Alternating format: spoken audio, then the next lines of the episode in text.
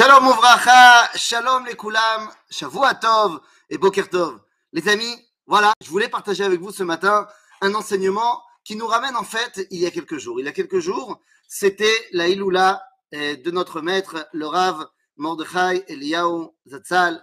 Et donc je me suis dit, il faut absolument que je partage avec vous un enseignement du Rav, et vraiment très particulier, parce que c'est un enseignement qui m'a touché directement. Les amis, alors je ne sais pas si je l'ai déjà raconté cette histoire, mais elle est fantastique. Alors je la re-raconte. Oui, parce qu'avec le Rav Mordechai Eliyahu, très souvent, les enseignements, ça vient avec des histoires du vécu. C'était une Torah Traïm, le Rav Eliyahu. Alors, je vous ramène 15 ans en arrière. Nous sommes le jour du 5 Adar, c'est le jour de mon mariage.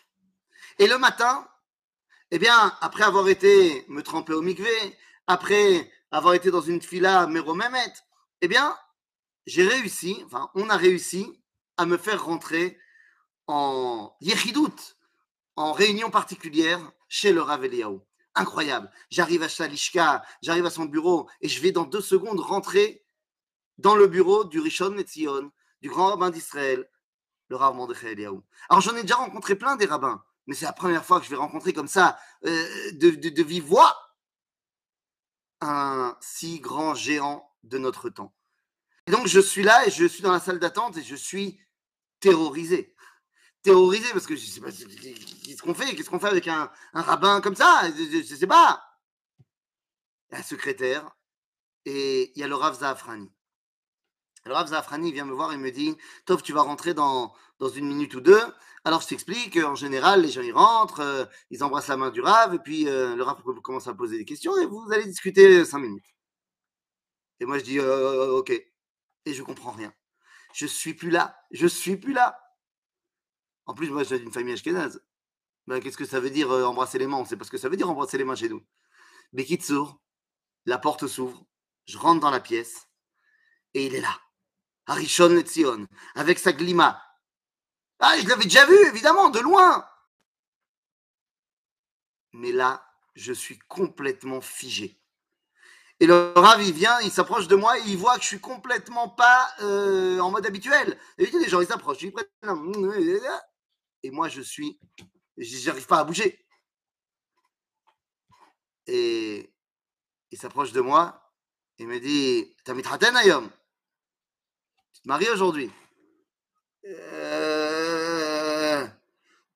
Et il voit bien que j'arrive pas à réagir.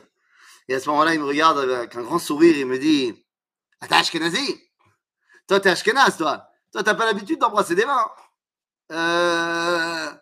Et là, les amis, voilà ce qui se passe. Il s'approche de moi et il me dit Tirez, d'habitude, on m'embrasse la main.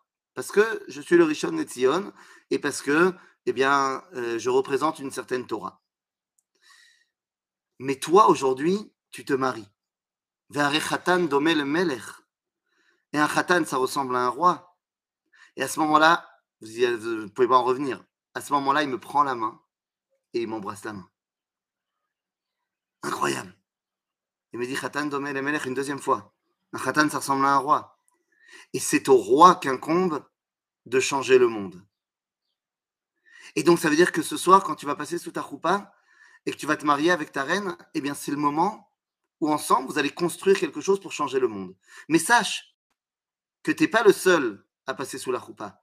Car à chaque roupa, c'est Am Israël qui passe sous sa roupa avec Akadosh Baruch Et donc, c'est le moment où on doit décider de changer le monde. D'agir pour parfaire le monde. D'agir pour amener ce que nul autre ne pouvait amener dans ce monde. Évidemment, à ce moment-là, je me suis effondré en larmes, hein, vous aurez bien compris et j'ai pris conscience de la grandeur de l'événement.